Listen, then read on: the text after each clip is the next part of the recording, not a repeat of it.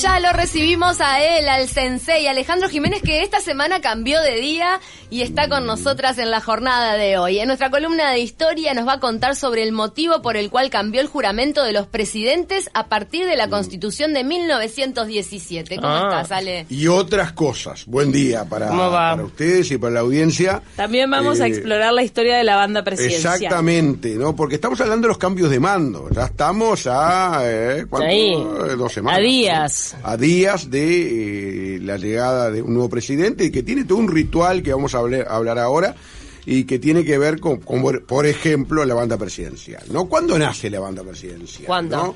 Bueno, los primeros proyectos tienen que ver. ¿Fue son- antes o después de Miss Universo? Eh, bastante antes. En 1835 es el primer proyecto de ley, ¿no? Y se hablaba, eh, antes que asumiera Oribe, de una banda azul con borlas de hilo, de oro, y bastón con borlas. Ustedes saben que en Uruguay no está dentro de los atributos del presidente el bastón, sí en Argentina. En Argentina sí está el bastón, ¿no? O sea, cuando asumen le dan un bastón en la mano y, y le ponen la... y la banda también, Y ¿no? para- no, mando, no ¿no? recordaba lo del Sí, bastón. de mando. Eh, Tiene que ver eso con los pueblos primitivos, ¿no? Eso de que el, el líder, ¿no? Tenía... Con los indígenas. Ahí está, tenía un, algo que era un símbolo del poder. Pero tiene que ver con el Sí, castigo, el sí. palo, un palo en la No cabeza. sé, o con al- eh, un atributo que tiene que muestra su, la- su investidura, ¿no? O sea, que es una investidura superior, ¿no? Eh, este proyecto no fue votado y se dijo en ese momento que no era manifestación de republicanismo. Claro. O sea, claro, porque como que era muy monárquico todavía. Estábamos, estábamos muy, palo, muy cerca de haber sido eh, súbditos, por ejemplo, de Portugal, de España y de Portugal. Obvio, ¿no? Bueno, de monarquías. eh, la cosa es que ya, eh, bueno, en los 50 hubo un intento, según se dice, nunca comprobado que el presidente Juan Francisco Giró habría lucido una banda de terciopelo, ¿no? Entre el 51 y 53 no está comprobado.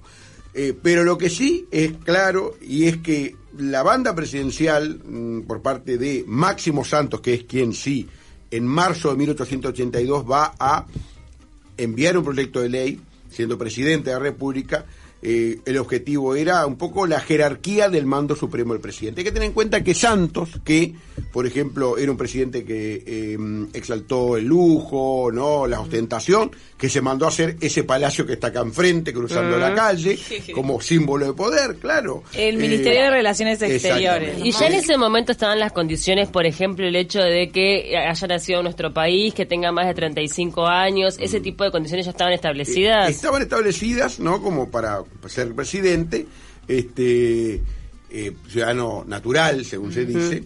Y ¿por qué tenía que tener esa por cuál era el, el motivo por qué la banda? Entonces Tulio Freire, que es el legislador que manda el proyecto de ley, dice para distinguirse de los demás ciudadanos.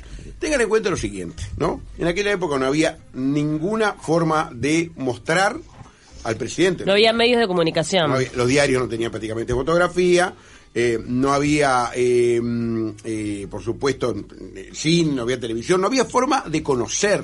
La cara. Y lo que dice, claro, lo que dice eh, eh, Tulio Freire, quien fundamenta, es que muchas veces se entraba una reunión, una reunión protocolar, y eh, a veces un, representante diplomático de un país extranjero decía, ¿quién es el presidente? Claro. O sea que ¿No? tenía un fin bien práctico. Bien práctico, ¿no? Eh, ahora vamos a entendernos. ¿Vieron ustedes que hoy la banda presidente la usa cuando asume Y chao. y después... no, en algunos eh, encuentros con otros presidentes también, ¿Sí? ¿o no? Visto poco. En Poco. general ahora se ponen ya sí, carteles. sí, en- Ya se ponen- Ah. además porque el presidente se conoce. En aquella época no se conocía. Era ¿no? como la cocarda para distinguir Ah, al gran campeón. Ahí está. Y por otro lado también, este, bueno, tiene los, gol- los, colores, los colores de la bandera de la patria, el presidente elevará la parte superior sobre el hombro derecho y la inferior en el costado izquierdo. Ahora, el primero de marzo hay que ver si este, tanto Tabaré Vázquez como la calle la, va, la tienen bien calzada la, eh, la banda presidencial, porque ustedes saben que el día, el primero de marzo, eh, obviamente que ya se adelanta eso. Tabaré Vázquez va a traerla de la calle, o sea, no, no trae la suya. Este, ya se calza la que le que tiene que entregar a la Y calle. Claro. siempre hacen Claro. una nueva. Porque no van a, ¿eh? Claro, siempre es una nueva. no es la misma que va pasando. el saliente, obviamente que lo coordinan antes, el saliente recibe, le, dice, le dan la banda para que se la entregue al, al- ¿no? Esto está, o sea, primero públicamente la luce el que sale. Esa misma banda que luego va a ser la banda del entrante. Es por eso que en estos días deben estar trabajando. Recordemos que tradicionalmente eran unas monjas. Las que hermanas oblatas, oblatas. Pero que, estaban perdiendo la vista eh, o, o claro, estaban perdiendo es una vieja tradición la edad. que hay eh, va de generación en generación, esos oficios que van pasando, eh, eh, por supuesto, seda con bordado dorado, con borlas en los extremos, ¿no? Claro. Este, e incluso hay que contar que, por ejemplo, hubo un presidente que fue eh, Juan Iriarte Borda, que muere porque cuando lo van a matar, en el- es el único mag- magnicidio, el 25 de agosto de 1897, ¿se, acuer- ¿se acuerdan que hace como tres años hablamos de eso? Eh, cuando lo van a matar, el, el matador le pregunta a alguien quién es el presidente. ¿Y qué le contestan? El de la banda. ¿no? Ah. Claro, o sea, le, le- le sir- sirvió hasta para identificar al asesino y la banda está atravesada por una bala, o sea, por la bala. Está expuesta. No, ¿eh? esa es la que hablamos. Me acuerdo que eh, en aquella época hicimos una nota también para el, para el, el canal 10 con Carolina Domínguez, ¿no? Con, la- la- este, que fue conductora aquí con. eh, Ah, pues sobre el tiempos. magnicidio. Sobre el magnicidio y eh, la tienen descendientes, esa banda. Y estaría bueno que la donaran en algún momento. Tómate Eh, el mate, Ale, que no. Porque Que se nos enfría. recuerdo una banda presidencial que está expuesta en el en el Palacio Esteves. mm, No, ese Palacio Esteves. Sí, sí, Museo de la Presidente. ¿Y cuál es esa banda de Eh, Santos? hay más de una, Hay la de varias. Mugal, hay Ah, varias. Pero el diseño se ha mantenido. El diseño se ha mantenido. O se ha modificado no, un poco. No, el diseño en El general escudo, ¿no? se ha mantenido, los colores patrios, con bueno, como este Como la camiseta de majeta de la selección que se va se renovando. va renovando, se va adornando, pero en sí eh, es bastante tradicional. La época de cordoncitos. La segunda este, etapa de, o sea, de- o el segundo momento que hoy me gustaría hablar, pasar del poder ostentado al poder secularizado. ¿Qué quiere decir el poder secularizado? Eh, Dividido de alguna manera. No, el Uruguay, el Uruguay eh, vive un proceso desde el siglo XIX de secularización, que es separación de la Iglesia y del Estado. O sea, de los 60, con distintas medidas, que algún día vamos a hablar de ese tema porque es muy interesante. Bueno, la reforma bareliana, que habla de eh, educación laica, es evidentemente un paso más en el camino hacia la separación de la Iglesia y del Estado Fuimos muy que- vanguardistas. Que, que se, co- se concreta con Valle Ordóñez en eh, la constitución del año 19. La, el juramento, cuando Valle Ordóñez eh, va a jurar en su segundo mandato, lee el juramento y dice, yo José Valle Ordóñez juro por Dios nuestro Señor y estos santos evangelios que desempeñaré debidamente el cargo de presidente, que se me confía, que protegeré la religión del Estado, bueno, todo era... Pero, el- porque en ese momento estaba unida la religión con el, Estado. Estamos en el 11, Obvio. cuando asume el segundo mandato, y el cambio va a ser en el 19 con eh, la reforma constitucional. Y cuando termina de decir ese speech, ¿no? Hay que acordarse que Valle Ordóñez, por ejemplo, va a impulsar las, la eh, terminar con los honores religiosos en el ejército, sacar las imágenes religiosas de los hospitales públicos, por ejemplo. O sea, todos elementos que tenían que ver con la vinculación del Estado con la Iglesia Católica. La religión del Estado, de acuerdo a la Constitución del 30, era la católica apostólica romana. En eso ¿no? fue bastante innovador Uruguay respecto a los países de la región. Digo, hoy tenemos una realidad que hay países que Sí, siguen unidos, ¿no? Argentina. Sigue Bueno, siendo Argentina, Brasil, nuestros vecinos siguen siendo, eh, siguen teniendo a la religión católica como la religión oficial. oficial. Y Valle Ordóñez dice, permítanme que llenado el requisito constitucional para mí sin valor, a que acabo de dar cumplimiento, estamos hablando primero de marzo de 1911, exprese en otra forma el compromiso solemne que contraigo en este, en este instante, juro por mi honor de hombre y ciudadano. Como diciendo, todo eso que de los santos evangelios, todo, a mí no me interesa. Juro por mi Juro honor. por mi honor de hombre y ciudadano. Ta- Tal es así que cuando escribí mi primer libro hace 20 años, en el 2000, sobre los presidentes, lo llamé por mi honor. O sea, Ah. me parece que es un poco una definición de ese cambio. O sea, eh, eh, el presidente que jura por sí, por y como hombre y como ciudadano, y que deja de lado lo, o sea, el- el- aquel juramento de los santos evangelios, bueno, porque se estaba en un momento de transformación. ¿En ¿no? Argentina se sigue jurando por los santos sí, evangelios o es por Dios sigue nada más? siendo, sigue siendo la Pero así tan largo me, me da la sensación que dice No- juró por no Dios y más o menos redondean, pero por los santos evangelios es hay como mucho. Una, un, si quieren buscar después, hay un, una, eh, una página que habla sobre los juramentos de los distintos países. De todos, de cada uno, y está bueno. En Uruguay es yo, en este caso Luis Alberto, la Luis Alberto Alejandro Aparicio, ¿no? O es el, el orden, no me acuerdo. No Luis recuerdo. Alberto Aparicio Alejandro, que es la calle. Pou. Me comprometo por mi honor a desempeñar lealmente el cargo que se me ha confiado y a guardar y defender la Constitución de la República. Ese Eh, Igual, lo, hoy. lo de honor este, viene muy relacionado con el valor de la palabra, ¿no? Que antes los acuerdos eran prácticamente hasta de dar- darse la mano, algo que hoy por hoy se ha perdido bastante, No, ¿no? hoy el honor es un poco eh, algo que pauta eh, eh, de esa persona que llega además a la máxima eh, magistratura que se puede llegar, o sea, en el país que sea, y por voto popular también. Claro. ¿no? Dejamos de lado los dictadores. Este es el artículo 158 de la Constitución, el de que acabo de leer, que tiene, que va a ser leído por eh, el presidente el primero de marzo. Y el tercer elemento tiene que ver con el poder democratizado, ¿no? Y ahí tomé algunos elementos interesantes, como por ejemplo, cómo empiezan a tomarse objetos que son emblemáticos y que tienen que ver con la vida mm, privada de los presidentes o de los gobernantes y que van a trascender el tiempo. Y en ese caso, y van a ser símbolo de la democracia, como es el Ford B8, en donde va a estar desfilando la calle Pou con Beatriz Arquimón, donde en el año 90, primero de marzo, 30 años antes desfiló su papá la calle de Herrera con Gonzalo Aguirre. Ah, ya pasaron 30 años. Increíblemente, claro, pero ¿Vos lo además... fuiste a ver, Cami, el auto? Sí, el auto sí. Ahí va, me estaba 37. pensando si fui a ver 37. el No, desfile hace sí. 30 años. Pero el auto recuerdo que para tarde o temprano lo mostraste. Sí, eh, está expuesto en el Museo, Museo del Automóvil, Automóvil, que es acá cerquita. es de la hermana del presidente de la calle de Herrera. Ella lo resguarda. No, lo resguarda el Automóvil Club. Ahí va. Pero como se había Es ido el propiedad país, de ella.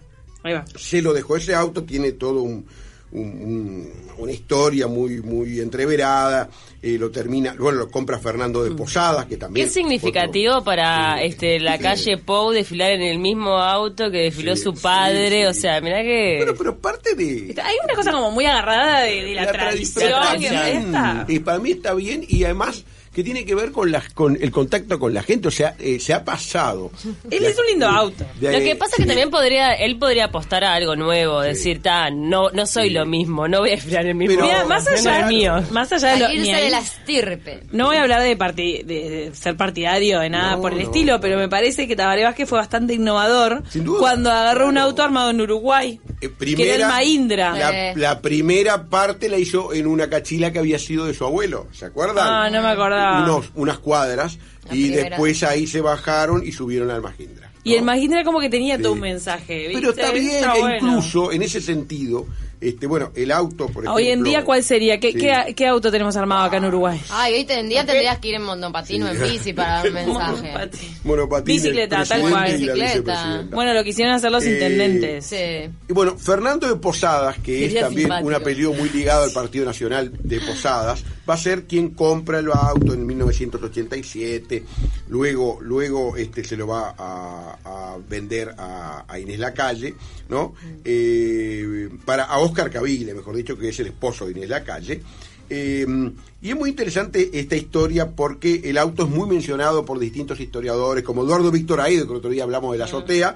Eh, en el libro, en su libro, habla eh, de un auto desvencijado, en donde eh, Herrera, cuando fue consejero de gobierno en la década del 50, iba en ese auto a las sesiones del Consejo de Gobierno, dejando de lado el auto oficial y el chofer, iba manejando él mismo, ya era una persona bastante entrada en años.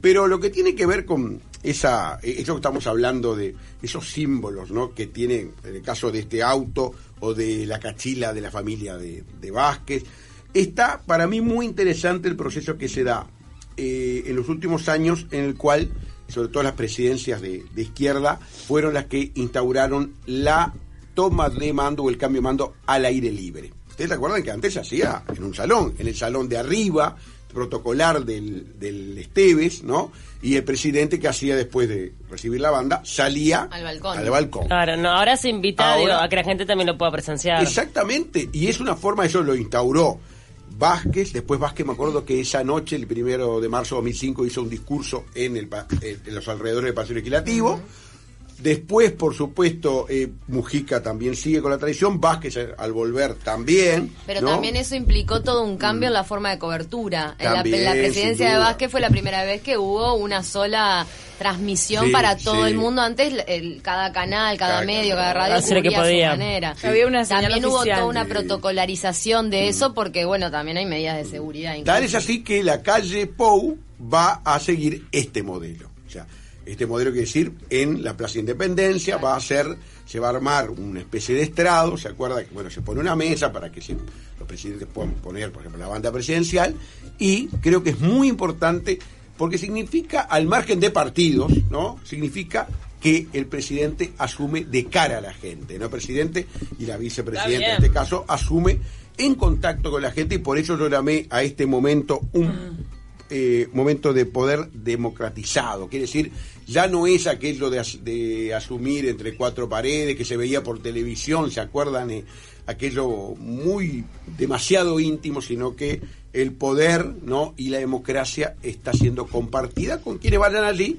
y evidentemente con los miles que eh, lo van a ver por televisión también. Está bueno eso, la verdad. Así Porque en definitiva es este es una expresión de- del pueblo, así Mm. que está buenísimo que sea testigo. Ahí está, y que, y que sea protagonista, porque Sea una protagonista. cosa, cuando uno va, uno es protagonista. O sea, cuando uno va al estadio, por ejemplo, a ver el partido ¿no? de Uruguay, ¿no? uno es protagonista cuando y lo siente y, y hay otro sentimiento mucho más íntimo, Sí. mucho más de cercanía. Recuerdo que lo de Tabaré Vázquez también fue muy significativo porque fue el primer gobierno de izquierda, Claro, ¿no? sin duda. Después de, de, Sin duda, sin de duda. un, este, bueno, de lo que fue la dictadura, Sí, se restableció sí, la sí. democracia y después de una gran lucha que logra este llegar al, al poder y, y- y recuerdo que explotó. No, y Lo no, que- no hubo otra movilización de gente Tan- cercana a la del Hotel Presidente cuando se anuncia el resultado. el de la 18 de julio. Y ahora eh, estuve leyendo que va a haber incluso una movida con caballos, con caballería, no sé, con distintos partidarios de el partido del presidente, ¿no? Creo que son mil jinetes que hablan, que, dicen que van a llegar a Montevideo. Bueno, distintas manifestaciones que uno puede, digo, estar a favor o en contra. Pero es claro de que también tiene que ver con que hay una participación de la ciudadanía en estos en estos actos y está bueno que, que sea así, ¿no? Sin duda. Va a estar el coro del Sodre también, ya o sea, estaban este, ensayando. Me en parece que van a cantar el himno. vez general- algo más. Que vienen Sí. del interior del país, como se hace a veces en la televisión Claro, antigua. exactamente. O sea, y está bueno que así sea. Eso como que reivindica Sí. el caudillismo del Partido También. Nacional. Claro, y Eso además me parece Eva, que justamente el Partido Nacional tiene como una fuerte este, eh, hinchada ahí en el interior. Sí, no, una fuerte impronta que tiene que ver con el campo. Este, así que digo, en definitiva, estas fiestas, al margen de, que hay, evidentemente, y más en este caso que el país está prácticamente dividido en dos, ¿no? Por la última votación, el último el balotaje, es claro de que tienen esa solemnidad que está bueno que la tengan, ¿no? Eso yo creo que son eh, rituales que el Estado no puede perder. No, y somos muy respetuosos los uruguayos. No pasa como, por ejemplo, ocurrió en Argentina cuando este Cristina no le no estuvo, no le pasó Claro, el- no, no. la banda Sería Macri. impo- nosotros sería Ese tipo de cosas. Por la cabeza. No, es que no estuvo. imposible. Fue tipo, señora. Se la dejó, se la dejó como apoyada. cuando- ¿Entendés? O sea, no es pasan increíble como, claro, na- acá Claro. nadie daría una Bueno, señal de que el individualismo sí. o la competencia partidaria vale más que las instituciones Claro. democráticas. O- o que el país. Pero el- No, eh, pero entre ellos, más allá de la rivalidad partidaria, eh, hubo todo un ataque tremendo de que uno que eh, quiso meter en la cárcel a la otra. O No, sea, ya lo sé, pero, pero No, no, ya sé, pero no. No es solo la rivalidad. pero es- ella tiene que ir por encima de eso. Obvio, Obvio. siempre tenés- para yo creo mí que siempre sí, tenés que las estar por instituciones encima. están por encima, el gesto No, y que esa tiene. señora está mal de la Pero cabeza. escuchame, hay documentales de generales de los ejércitos de la Segunda Guerra firmando en una misma Obvio. mesa acuerdos de Que se paz. querían matar. Que Yo se, creo- se apuntaron y se mataron familias. y, por Si me favor. permiten, Y mis- después, y después mis- bajan la pelota. so- si me permiten mis compañeras y amigas, a esta altura. este, Empezamos un debate. No, no. No, pero Macri voy- ahora, voy a en esta, mediar. en, es- en esta segunda vuelta, Ustedes. Macri sí estuvo con Alberto Sí, Fernández sí. y recuerdan que estuvo circulando la foto en De donde ella mirando que ella mirando Sí, como que le, le- sí, le no, sacó no, la mirada. cara, incluso la cara en la cual que los medios hacían hincapié en la cara de ella cuando venía Bro, a saludar. está madure, señora, por favor. No, pero además digo, Ella- en esa un- dirección y ese día, ya el hecho fue destacado a nivel internacional, el hecho donde está, estuvo, estuvo Tabaré Vázquez, presidente, y el presidente electo y Tabaré Vázquez presentándole prácticamente los mandatarios. Divino, Eso, no, divino. lo vieron Admirados en el en el mundo, mundo. Y eso de fue partidos distintos. Absolutamente. Pero si ya viajaron juntos en el avión Por eso, presidencial. digo, viajaron es- eh, esa vez y ese gesto llegó al mundo. Se Claro. comentó en todos lados. Qué increíble. Pero eso es el Uruguay. No, quiero Yo- aclarar- Yo digo, Por las dudas. Orgullo sentimos. No, No, es sí, verdad, no. porque una cosa es de el- no, no, no puede ser en el otro lado. un sucesor del mismo partido, Sí, como sí. pero en este caso que incluso Sí, de corrientes sí, ideológicas tan sí. distintas que se presente, me parece que Sí. No, la mal. transición ordenada. Menos mal que va a ser así, entonces la transición nuestra y el Bueno, paso de mando, Sin digamos. duda, sin duda. Traspaso de mando. El traspaso llegó, el cambio de mando. Sí. Alejandro, estás movilizando Sí. multitudes con esta columna. No, Queremos decirte, a Paula la pararon para mandarle Bueno, saludos. muchas gracias. Sí, Saludos para los que- hay, o sea, hay gente que escucha de taquito por Alejandro No, Jiménez. eh, por y- usted Ay. Por usted Se enganchó. también, sin Y duda. se quiere, porque Sí, claro, la, sí. La sensei manía. Sí. Estoy el La día. sensei manía. Ay, Camila.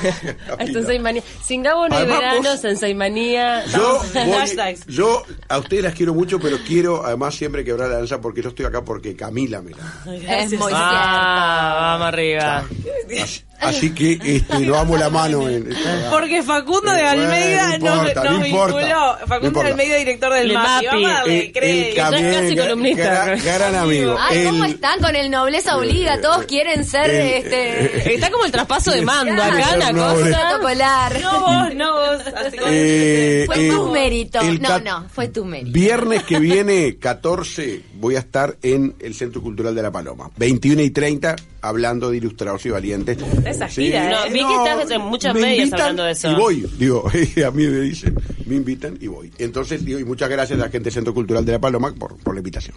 Ídolo, Ale muchas Jiménez, gracias a muchas ustedes, gracias por esta nueva columna y nosotras ya nos despedimos. Vamos a tener el próximo lunes, aquí el, el, el próximo lunes 17, ¿no? Para más, más datos.